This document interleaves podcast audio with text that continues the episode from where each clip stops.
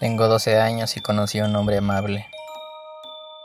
Con el sonido de monedas chasqueando en mis bolsillos, corro desde el auto de mi mamá hacia la mejor tienda de galletas del mundo entero. Cada día, si me porto bien y hago todos mis quehaceres, mi papá me da una moneda de 25 centavos de dólar y al fin del mes me llevan a la tienda de galletas en donde puedo pasar toda la tarde comiendo galletas y leyendo libros que traigo conmigo. El dueño de la tienda sabe que vengo todos los meses, así que también me da una limonada gratis a lo largo del día. Mientras empiezo a introducirme en mi libro, un hombre se sienta a mi lado y me dice que soy un joven muy apuesto. Así que recuerdo mis modales y le doy las gracias. Tengo 12 años, pero muchas personas ya me han dicho que soy muy apuesto. Y por eso los cumplidos ya no me hacen tan feliz como solían hacerlo. Le pregunto al hombre cuál es su nombre y me dice que su nombre es Jonah y que tiene un cuarto de videojuegos impresionante en su casa. Dice que tiene todas las consolas y videojuegos nuevos, con un televisor gigantesco y todas las golosinas que se me pueden antojar.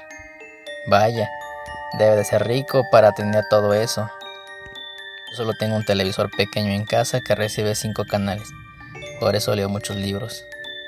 A la mitad de mi segunda galleta le ofrezco al hombre otra de las que tengo, él la rechaza diciendo que tiene suficientes botanas en su casa y me propone que me llevara ahí para que pueda jugar videojuegos y comer tantas galletas con helado como guste. No quiero desperdiciar ninguna de las galletas que ya tengo. Le pregunto al hombre si me puede dar cerca de una hora para terminar mi libro y el resto de mis galletas. Me dice que está bien y que me puede esperar. Me continúa diciendo lo apuesto que soy mientras leo y se vuelve un poco irritante. Le digo que estoy feliz de recibir cumplidos, pero que me gustaría tener un momento para leer mi libro, y él me está distrayendo. Luego de pasar en silencio por más o menos 20 minutos, empieza a tratar de agarrarme la mano.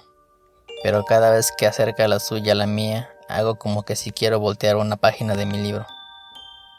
Cuando se las ingenia para agarrarme la mano y comienza a sobarla con sus dedos, le digo que me deje de tocar o que no iré con él a su casa. Supongo que al fin entiende que quiero un poco de privacidad, porque se pone a hacer algo en su teléfono. Una vez que he terminado, noto que son las 4 de la tarde. Le digo al hombre que estoy listo para ir con él. Salta de su silla emocionado y habla sobre lo mucho que nos vamos a divertir. El dueño de la tienda de galletas me echa una mirada de extrañeza, pero le sonrío y asiento con la cabeza. Pienso en cómo nos divertiremos a medida que salimos del local. Me río al saber que hoy será un buen día mientras llegamos al estacionamiento. Grito de alegría cuando mi papá aparece detrás del hombre y lo mete a nuestra camioneta. No nos toma mucho para estar en la carretera, pues mi mamá es muy buena conductora. En nuestro viaje por la carretera ya hemos cubierto la boca del hombre con cinta adhesiva y desollado la piel de sus brazos. El resto de su piel se vuelve más fácil de arrancar. Así que mi papá y yo utilizamos nuestros cuchillos para asegurarnos de quitarle toda la piel antes de llegar a casa.